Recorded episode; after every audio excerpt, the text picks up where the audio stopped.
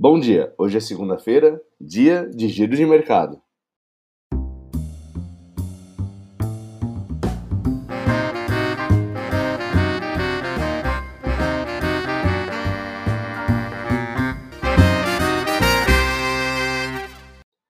E na última semana, o Ibovespa subiu 4,49%, fechando o pregão na sexta-feira nos 120.240 pontos. No mercado internacional, as bolsas também fecharam em alta, com o Eurostox com mais 5,01% de alta, o MSCI da Ásia mais 3,53%, e o S&P 500 chegou a alcançar um novo recorde de pontuação, encerrando com alta de 4,65%. A semana foi marcada pela queda de volatilidade, após a turbulência causada por especuladores no fórum Reddit no final de janeiro. Uh, o VIX, o índice do medo, ele caiu dos 21 para 37 pontos na semana passada. E as ações de GameStop e AMC caíram 80,4% e 48,5%, respectivamente.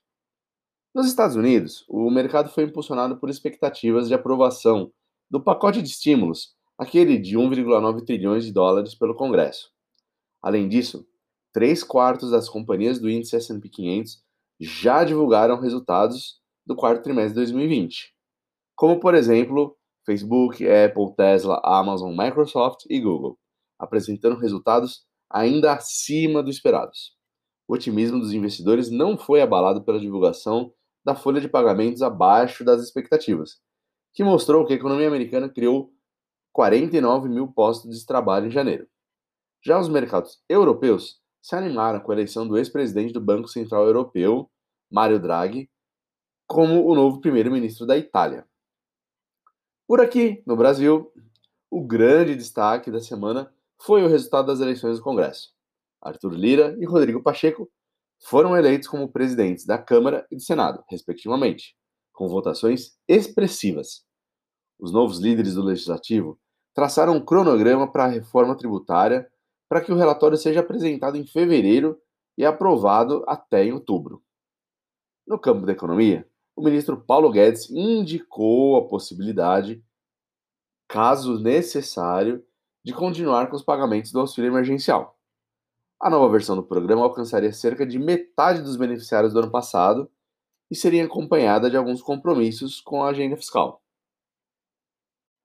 Falando agora da moeda americana, o dólar fechou a semana em queda de 1,74%, com a cotação de R$ 5,38.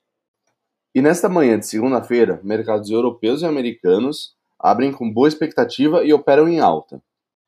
E o giro de mercado de hoje fica por aqui. Tenham todos uma boa segunda-feira, uma ótima semana.